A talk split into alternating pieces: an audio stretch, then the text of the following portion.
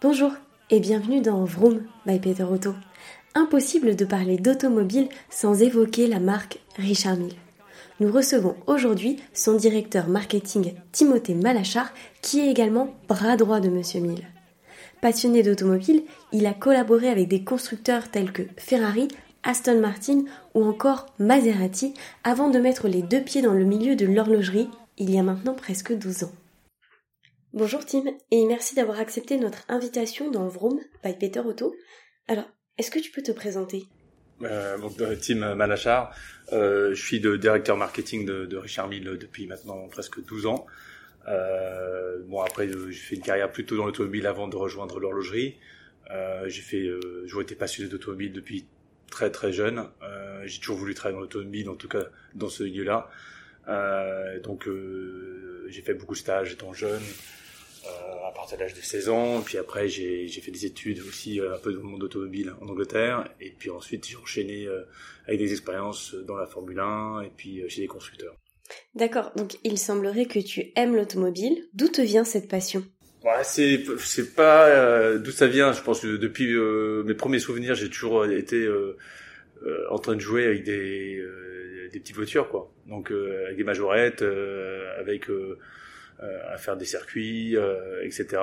Euh, après, j'ai eu la chance d'avoir un père qui était aussi un fan d'automobile, donc c'est sûr que ça, ça aide quand, quand son père est aussi fan de ça. je pense que je suis encore plus picosé que lui il était. Et puis tout ce qui touchait quatre roues, un moteur, une carrosserie, c'est c'était c'est quelque chose qui m'a toujours passionné. tout ce que je pouvais lire, regarder, absorber on dit que j'ai une grande culture automobile, mais parce que c'est vrai que c'est un, secteur sur lequel j'adore euh, attraper de la moindre chose depuis tout le temps euh, et qui, tout ce qui se passe dans ce, milieu-là. Donc euh, et puis après, euh, bah, on regarde avec des courses de, voitures à la télé. je me rappelle d'avoir été la première fois à voir une course automobile d'endurance à Silverstone en Angleterre quand j'avais je crois 6 ans et ça m'avait juste les bruits, les sensations, ça m'avait juste marqué euh, à vie, on va dire. Est-ce que tu pourrais nous dire quelle est, selon toi, la plus belle voiture de course? Oh, c'est difficile de dire. La... Ouais, j'ai du mal à dire quelle est la plus belle. Euh, je trouve qu'il y a pas mal de voitures qui sont juste magnifiques tout court. Euh, après, la plus belle de toutes, je pense que de ce que, avec le recul de, tout ce qui a été fait en voiture de course, je pense que c'est une Ferrari P4. je, trouve que c'est un, elle coche toutes les cases. C'est, une sculpture sur quatre roues. Et, et puis en plus, ouais, elle, a gagné des courses. Donc c'est, le mythe Ferrari. Puis c'était à une époque où les carrosseries étaient totalement épurées. Il n'y avait pas d'autocollant, il y avait juste les numéros de course. Euh, il n'y a, a, pas de sponsor. Donc c'est, je pense que c'est la plus belle voiture, à mes yeux. Tu nous as parlé de la course de Silverstone comme étant celle qui t'a le plus marqué. Ouais. Est-ce que tu peux nous expliquer pourquoi? Ah, euh, bah, j'ai grandi en Angleterre et mon beau-père, parce que ma mère s'était remariée avec un Anglais, avait une Porsche 911 et il a été invité par, euh, je pense, le concessionnaire de l'époque pour aller euh, assister à cette course d'endurance. Et je me rappelle, on était allé à Silverstone et puis on est arrivé sur un parking et je crois que j'ai jamais vu un parking où il y avait, je sais pas, 500, 600, 700 Porsche. Et je suis tombé de ma chaise, donc euh, j'avais 6 ans, je pense, 7 ans. C'était en 82, 83, donc c'était la période des, des 956 Rothmans euh, de chez Porsche, des voitures d'usine, euh, donc les groupes C, et qui couraient avec des 935, avec des 934, euh, avec des BM M1, donc euh, il y avait un peu tout, mais c'était avant tout forcément Porsche, parce qu'ils raflaient tout à l'époque. Et je me rappelle d'être de, là avec, euh, avec lui, lui qui aimait les voitures, mais peut-être pas autant que moi. et de, de, voir la course et de faire dans, les tribunes, prendre des photos. Et d'ailleurs, de mes regrets, parce que j'avais pris plein de photos à l'époque euh, des voitures avec lui, et j'aurais bien aimé les retrouver, mais bon, avec tous les déménagements, je les ai perdus, parce que c'était c'était ma première course automobile. Ouais. En fait, ça m'a fait ça m'a fait connaître la course en vrai, d'aller voir sur place euh, euh, à Silverstone cette course-là, avec euh, les voitures, les vitesses, les, surtout les bruits. C'était, tu vis, tu vis tout sur place, quoi. Et c'était une période aussi euh, euh, on pouvait accéder assez facilement, euh, pas au box, mais on était quand même dans le paddock, on pouvait voir ce qui se passait derrière, etc. Donc c'était pas, c'est pas des grandes foules comme, comme un Grand Prix Formule 1. Aujourd'hui, l'accès au paddock n'est pas systématique, je pense notamment à l'automobile moderne. Est-ce que tu penses que c'est quelque chose qui joue en sa défaveur? Je pense que oui, parce que euh, les Américains, ils ont bien compris, euh, et même le MotoGP, euh, de, de, quand ils font les, les, les ouvertures de, de, de, leur paddock euh, aux fans euh, avant les courses, on voit que les fans arrivent et peuvent s'approcher et voir de, dans les pit lanes, le, les box où il y a, les motos en MotoGP. Euh, aux États-Unis, en IndyCar, ils font ça euh, parce qu'ils veulent aussi donner accès pour que les gens vivent dans l'intérieur. Et le côté un peu clinique, où c'est un peu un, un, blocos comme on a en Formule 1, etc., fait que je trouve qu'on a perdu cette, ce côté un peu euh, contact euh, avec les pilotes, etc. D'où d'ailleurs le succès de la série Netflix. Parce que la série Netflix qu'ils ont fait sur la Formule 1, qui a fait un bien énorme d'ailleurs à la Formule 1, parce que ça donnait un côté humain qu'on ne voyait pas de l'extérieur.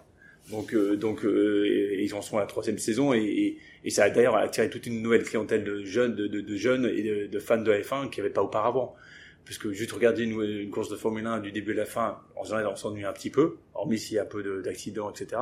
Mais là, ça donnait vraiment les enjeux derrière, financiers, politico, euh, humains, euh, ceux qui s'entendent pas, etc. Et, et c'est euh, vrai que euh, les paddocks, c'est vraiment important de pouvoir s'en approcher, comme on, comme on peut faire au Mont Classique, parce que si le Mont Classique a, a, aujourd'hui autant de succès, c'est qu'on peut s'approcher vraiment des voitures de course et, pratiquement les toucher, euh, pas que des yeux, mais pratiquement physiquement, euh, et, et, des voitures qui, qui sont centenaires. Donc, euh, et, et, ça, c'est, je, pense que c'est vraiment important, et surtout pour transmettre aujourd'hui un peu tout, ces, tout, ces, tout ce savoir-faire qu'on a eu dans l'automobile avec toutes ces périodes fastes de création, de créativité, de développement. Il y a eu tellement de changements que euh, et c'est important qu'on puisse vraiment vivre de, de, de près des choses. Tim, dans ta carrière, tu es passé par de très belles maisons, Ferrari, Maserati. Ouais. Aujourd'hui, tu travailles chez Richard Mille. Comment on passe de l'automobile à l'horlogerie? Je suis passé euh, par la rencontre que j'ai je, eu avec Monsieur Mille. Euh, C'était d'ailleurs euh, par le Mans classique après 2004. Euh, et on était toujours resté en contact, etc. Et c'est vrai que après il m'a donné l'opportunité de rejoindre son équipe quand il était en train de s'étoffer pour être directeur marketing. Et, ça a été vraiment une, une opportunité à ne pas à, saisir tout de suite. J'ai toujours été fan des montres aussi, parce que bon, quand on, aime les montres, on aime les, voitures et vice versa, ça va souvent de pair. Euh, donc, euh, donc d'où l'inspiration que la marque a euh, beaucoup du monde automobile. Après, c'est vrai que le marketing qu'on fait dans l'automobile et, ce qu'on fait dans l'angerie, il y a quand même pas mal de similitudes. La clientèle qu'on vise est à peu, près la même. J'ai travaillé pour des marques. J'ai eu la chance de travailler pour des marques quand même de luxe et assez exclusives en tant que Maserati et Aston Martin et, et Ferrari avant. Donc, euh, donc, donc voilà. Et, c'est vrai que bon, euh, quand on arrive chez Richard Mille, euh, le monde automobile, c'est pas quelque chose qui nous manque parce qu'on est noyé dedans. Donc, euh, par l'inspiration, par les produits, par les partenariats, par les pilotes, par les événements. Euh, c'est, la marque est intimement liée avec euh, le monde automobile par son inspiration et, et, par la clientèle qui, on a une clientèle qui, dans l'ensemble, et, ceux qui aiment les voitures euh, sont, sont, ont des belles voitures, ont souvent des, des Richard Mille Comment tu expliques ce lien très fort entre Richard Mille et l'automobile? Je pense que Richard Mille a toujours été, depuis lui, sa jeune enfance, où il a, il a vécu ses premières expériences de, de course automobile au Grand Prix de Monaco, et depuis, je pense qu'il a toujours été un peu passionné euh, surtout par les voitures de course. Extra, euh, c'est vraiment euh, surtout dans la période fast. Bon, il a il a eu la qu'on peut appeler les, la belle époque années 70, années 60-70 où c'était une espèce de créativité sans fin à l'époque, moins, moins réglementée qu'aujourd'hui. Et, donc, c'est vrai que la, mécanique était très visible sur les voitures, alors qu'aujourd'hui, c'est les carrosseries qui sont couvertes en carbone et tout. Là, on voyait les moteurs, on voyait les suspensions, c'était quand même autre chose. Et c'est une beauté, mécanique pour quelque chose qui était conçu pour gagner. C'est ça qui est génial. C'est un peu comme dans l'aviation. On, voit toujours que les, plus beaux avions, euh, avions, sont souvent les plus efficaces. C'est un peu comme ça. Et je pense que l'inspiration de l'automobile pour l'horlogerie qu'il a apporté, euh, il a fait d'une manière très subtile parce que c'était pas au premier degré euh, en disant bah tiens on va prendre je pas un bracelet on va prendre le dessin du pneu et mettre sur le bracelet non ça a été beaucoup plus poussé que ça c'était avant tout une inspiration qui était technologique et voir les matériaux qui étaient employés dans l'automobile pour les, les applications dans, l'horlogerie d'où que la matière de, la matière de base qu'on a un peu chez Richard c'est le titane grade 5 euh, et aujourd'hui le, carbone euh, qu'on a aujourd'hui chez nous depuis 2013 et qu'on a développé avec des couleurs, euh, avec du quartz, etc. Euh, après les mouvements eux-mêmes, pareil, c'est quelque chose où il y a beaucoup d'inspiration qui sont liées à l'automobile. À l'époque, quand il a fait le sélecteur de fonction, euh, avec le bouton poussoir, c'était un peu inspiré par les boîtes de vitesse qu'on trouvait sur les voitures de, de chez Ferrari, par exemple, les Formule 1, où on peut mettre en neutre, en, point mort, et, ben, et changer de, de, fonction et juste avec un, un, les palettes. Et là, c'était avec le bouton poussoir, c'est dire, euh, ok, euh, plutôt que tirer une couronne dans tous les sens, on va juste faire un système où on fait clic, et ça permet de choisir si on veut mettre en neutre, euh, changer l'heure des, des, aiguilles, et puis la remonter tout court et c'est quelque chose qu'on a encore aujourd'hui. Donc c'est à tout niveau que l'inspiration automobile est bon. Aujourd'hui, on a en plus des partenariats très forts avec euh, McLaren et Ferrari, qui fait qu'avec McLaren depuis 5 ans et puis Ferrari depuis cette année, où euh, euh, nous c'est ce qu'on aime bien avec ces partenariats, c'est avoir accès à leur à, leur centre de développement et à leur savoir-faire. C'est vraiment pas pour faire des développements où on met juste un logo d'un cheval cabré sur une montre pour dire tiens voilà une montre Ferrari Richard Mille et puis on la vend. Non, c'est beaucoup plus poussé que ça. Et, c'est ça qui est vraiment passionnant parce que euh, quand on a accès à Ferrari, qu'on puisse aller chez eux et, visiter les, ateliers de Formule 1 et qu'on voit des composants qui vont qui semblent-ils banals sur le papier comme un, je sais pas une pompe hydraulique. Mais en Formule 1 c'est fait d'une manière mais c'est juste une beauté extrême avec euh, c'est allégé c'est fait avec des, finitions euh, de soudure euh, c'est une beauté mécanique mais euh, pour quelque chose de très banal et nous, c'est ce qu'on adore dans, cette, ce qu'on développe chez nous, c'est cette, inspiration qu'on a sans cesse grâce à ces partenariats. La marque a donc un lien très fort avec euh, l'automobile. Vous êtes notamment, tu en parlais un petit peu plus tôt, partenaire de l'événement Le Mans Classique. À cette occasion, vous dévoilez une montre exclusive pour cet événement. Est-ce que tu peux nous en dire plus?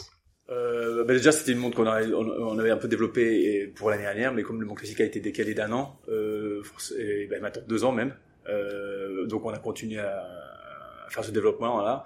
Euh, le Mont Classique, on a toujours fait des séries limitées depuis le début, euh, en tout cas depuis 2000, 2008, de faire des séries limitées tous les deux ans de 150 pièces. on a fait pas mal de modèles, de, de versions autour de la modèle RM11.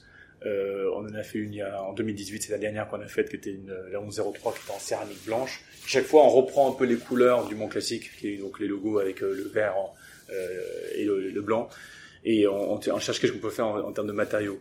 Et là, avec euh, la dernière version qu'on va lancer là, c'est, c'est, on a poussé à l'extrême parce qu'on utilise des, des, des quartz de couleurs pour reprendre le, le, les couleurs Pantone qu'on a dans le vert le Mont Classique et le blanc aussi. Donc c'est une pièce qui est vraiment chouette, euh, avec une nouveauté dans cette dans ce matériau qu'on va qu'on va annoncer.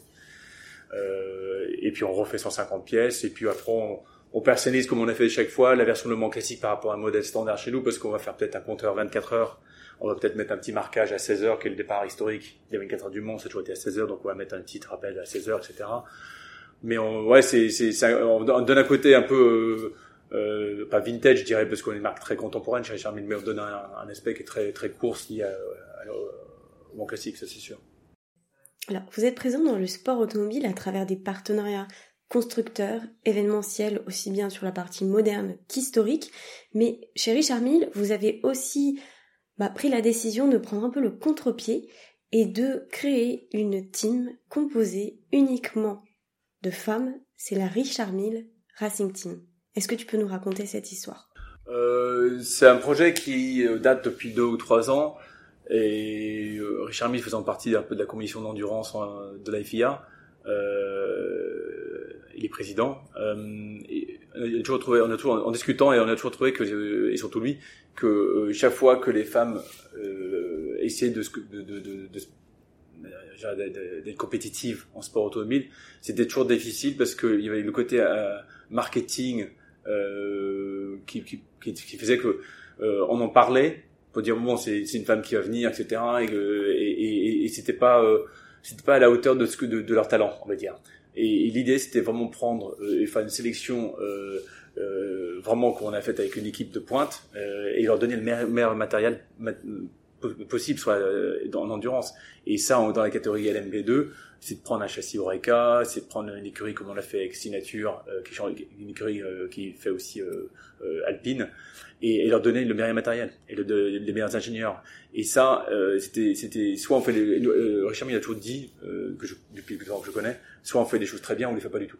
Et donc l'idée, c'est que si on donne les moyens à cette équipe de femmes, c'était vraiment leur mettre à armes égales que, que, que, hommes.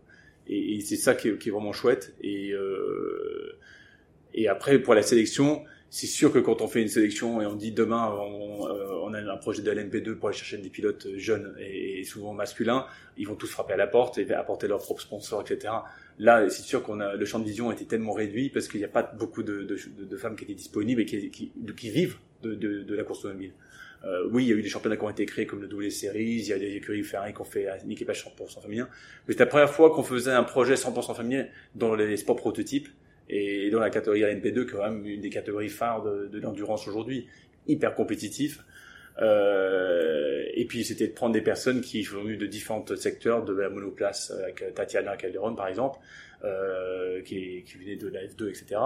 Euh, et, de, faire en sorte qu'on crée vraiment une équipe solide. Et, euh, que ce qui est important, c'est véhiculer que l'endurance, c'est un travail d'équipage. Et ça, c'est quelque chose qu'il a fallu qu'on et encore aujourd'hui, pour leur dire que c'est important, que c'est pas euh, chacun pour soi.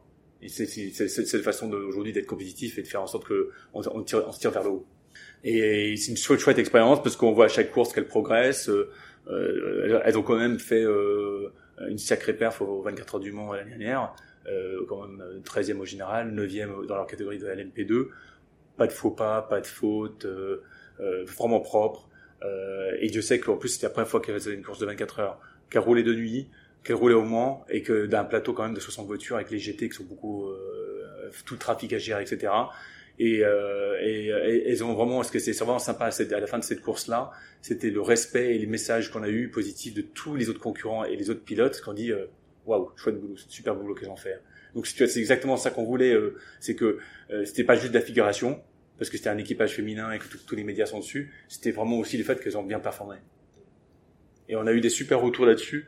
Euh, dans des médias qui s'intéressaient à vivre de l'intérieur. Donc on a pas mal de demandes. On a eu des sujets des, interviews du New York Times, euh, euh, de pas mal de canards qui sont, qui, sont vraiment intéressés à ce projet-là parce que c'est quelque chose de différent, parce que c'est quelque chose de nouveau, et aussi parce que euh, on, on, donne un équipement à, à, le meilleur équipement possible pour être à armes égales avec avec euh, avec les, hommes quoi.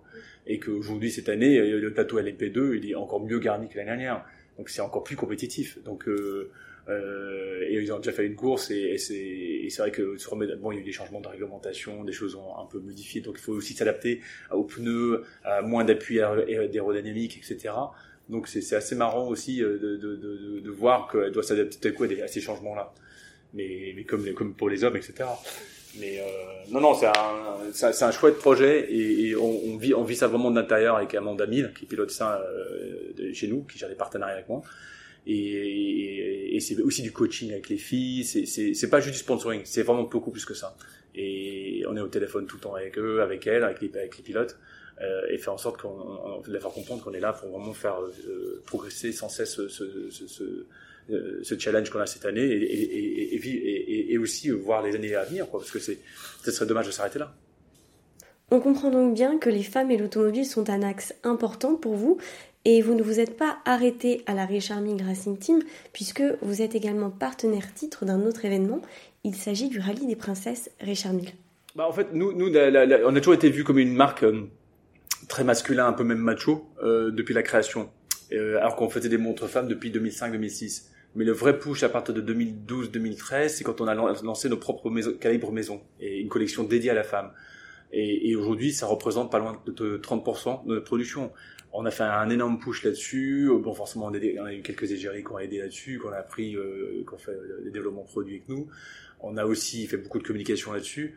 Et ça a totalement de sens de faire euh, et l'équipage féminin en endurance, tout comme le rallye des princesses qu'on fait depuis 2014, euh, et de faire le rallye des princesses qui, pour nous, euh, c'est un rallye 100% féminin, c'est 90 équipages. Nous, c'est quelque chose qui a, j'étais étonné en bien parce que euh, depuis la première année, il y a eu un engouement chez nous euh, beaucoup plus que auquel je m'attendais. Et, on a quand même, euh, en année normale, on a quand même pas loin d'une vingtaine de voitures que nous on a mis des clients, de la presse, euh, pour vivre des étapes, pour faire tout le rallye. Et, et c'est vraiment leur rallye à elle. Et, et moi j'ai jamais suivi, mais mais j'ai toujours fait le départ. Mais c'est vrai que euh, et c'est pris très au sérieux parce que même si c'est que de la régularité, et cette régularité c'est assez vraiment compliqué à gérer. Et, et, euh, et, puis elles ont, je veux dire, elles sont maniaques, hein, elles veulent gagner. Et euh, le plateau, chaque année, il s'est bonifié. Il y a de, de, plus en plus de belles voitures. Euh, on a de plus en plus une clientèle internationale qui vient. Et, je trouve que l'année prochaine, quand on va refaire ça, et pour les futures années avec Auto, ça va être euh, quelque chose de, chouette, euh, qu'on pourra vraiment continuer à travailler euh, comme on a fait sur les autres événements avec Auto. Mais non, non, c'est quelque chose qui, qui, colle vraiment bien à ce qu'on fait chez Richard Mille, parce que c'est l'automille avec le, monde féminin. Et, puis bon, on a la chance de faire ça en France où tu as quand même un réseau routier secondaire qui est juste magnifique. Donc c'est aussi une découverte pour beaucoup de nos clients et de la presse, et même pour nous, euh, quand tu traverses des, des coins de, de, de, la France que, auxquels on n'a jamais été. L'automobile et l'horlogerie ont beaucoup de points communs. Toi, Tim, personnellement, qu'est-ce qui te plaît dans ces industries, dans, dans ce milieu? Euh, Moi, je trouve ce qui est passionnant, dans, dans, et dans l'horlogerie et dans l'automobile, surtout en vieillissant, c'est toute l'histoire qu'il y a derrière la création de ces marques-là, en fait. Et moi, je trouve que euh, souvent, on oublie que derrière toutes ces marques, euh, il y a des hommes.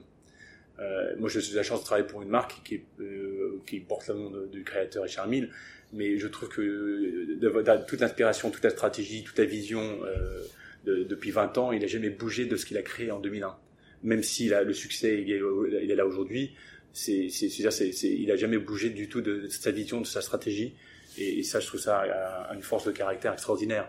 Euh, et je trouve que c'est dans l'autonomie, ce qui est passionnant, c'est voir comment des marques ont été créées par des ingénieurs comme Porsche, euh, Ferrari forcément avec Enzo Ferrari, et derrière tout le, développement qu'il y a eu derrière en, course, après l'inspiration des voitures de course, après la technologie qui était passée sur la route. Et je trouve que c'est ça que je trouve vraiment euh, vraiment passionnant. Euh, c'est c'est c'est toute cette ce transfert de technologie qu'on peut avoir de la course sur les voitures de, de série. On dit souvent que c'est un peu galvaudé, que c'est pas tout à fait vrai, il y a quand même tellement d'exemples qui montrent que grâce à constomie, on a fait des progrès euh, extraordinaires dans, dans, l'automobile tout court, que ce soit en consommation, que ce soit en sécurité.